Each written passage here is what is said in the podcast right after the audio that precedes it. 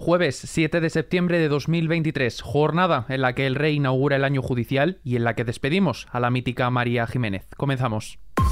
ISFM Noticias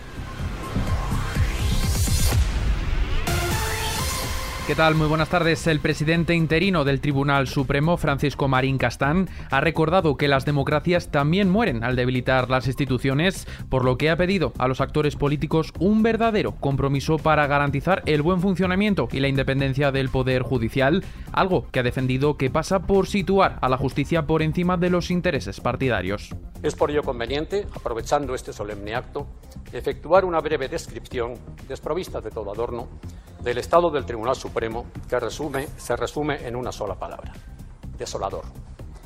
El tribunal se encuentra, a fecha de hoy, sin presidente titular, sin vicepresidente titular y con un total de 23 vacantes de magistrado.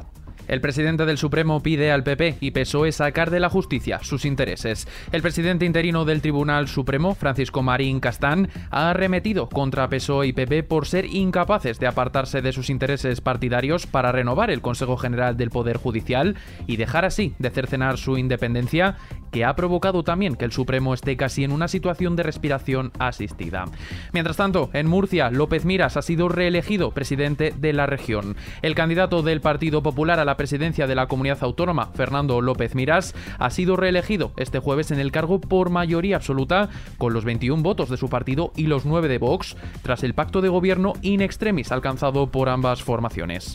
Para que esta sea la mejor tierra del mundo para todos, todos tienen que tener una oportunidad.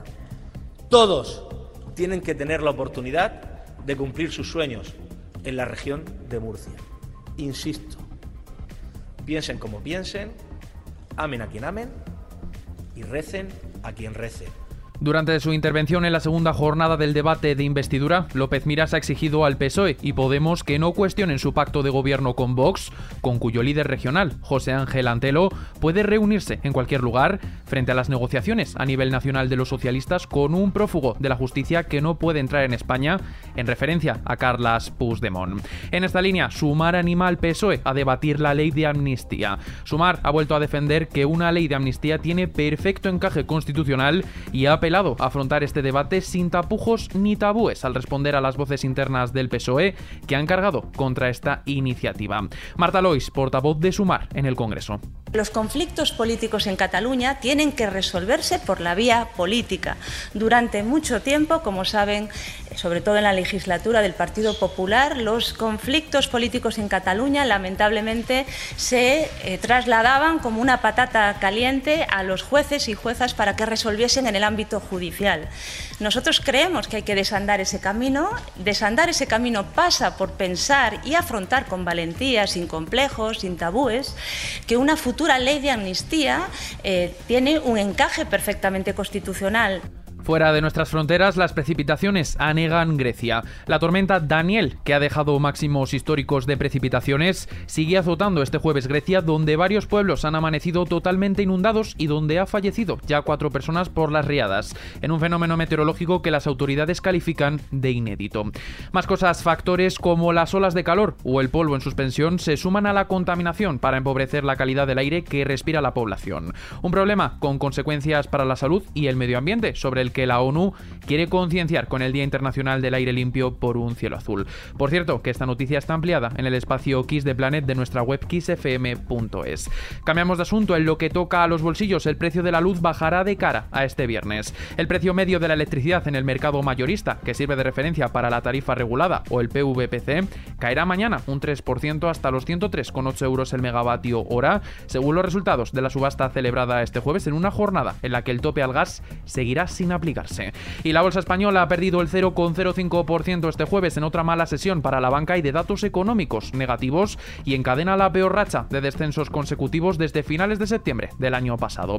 Su principal índice, el IBEX 35, ha cerrado a la baja por séptima jornada consecutiva y cierra en los 9.310 puntos, aunque en el año todavía sube el 13,1%. El euro se cambia por un dólar con 7 centavos. Vistazo ahora a la previsión del tiempo.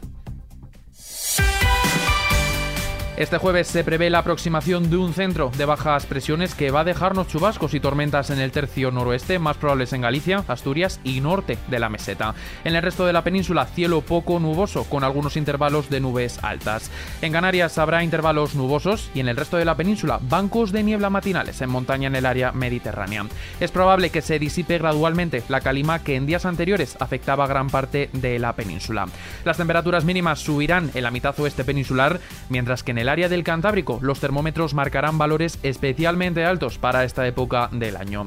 El viento, por su parte, soplará de componente este en el tercio oriental peninsular y en el área mediterránea del sur de Galicia y en horas centrales de la componente sur en toda la vertiente atlántica. En el resto, viento flojo variable.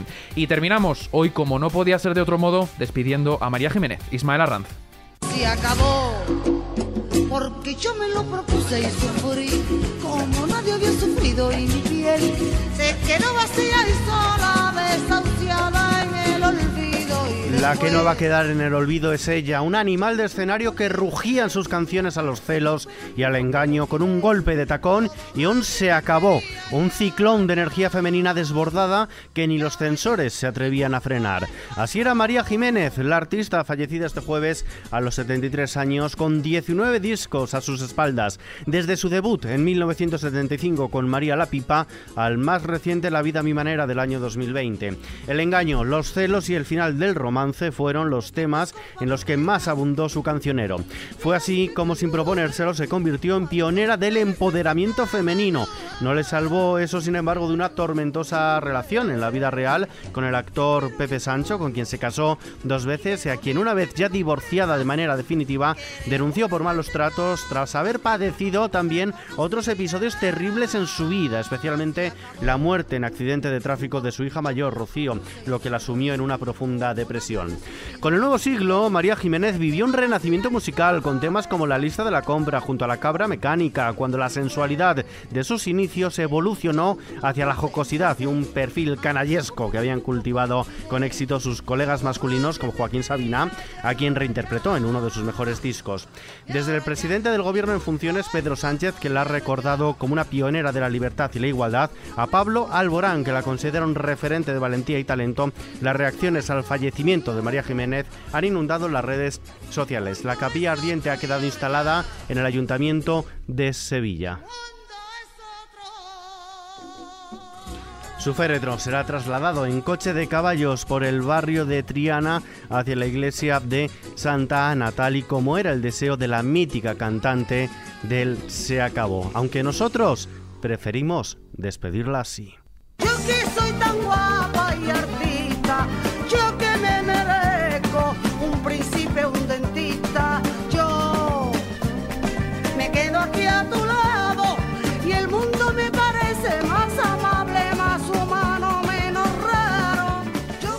Un mundo que despide a María Jiménez. Por cierto que esta información está ampliada en nuestra web xfm.es y con ella me despido por hoy. Noticias como siempre actualizadas en los boletines horarios de XFM y contextualizadas aquí en nuestro podcast XFM Noticias. Ismael Arranz en la edición y Paula San Pablo en la realización. Un saludo de Adrián Martín. Hasta mañana.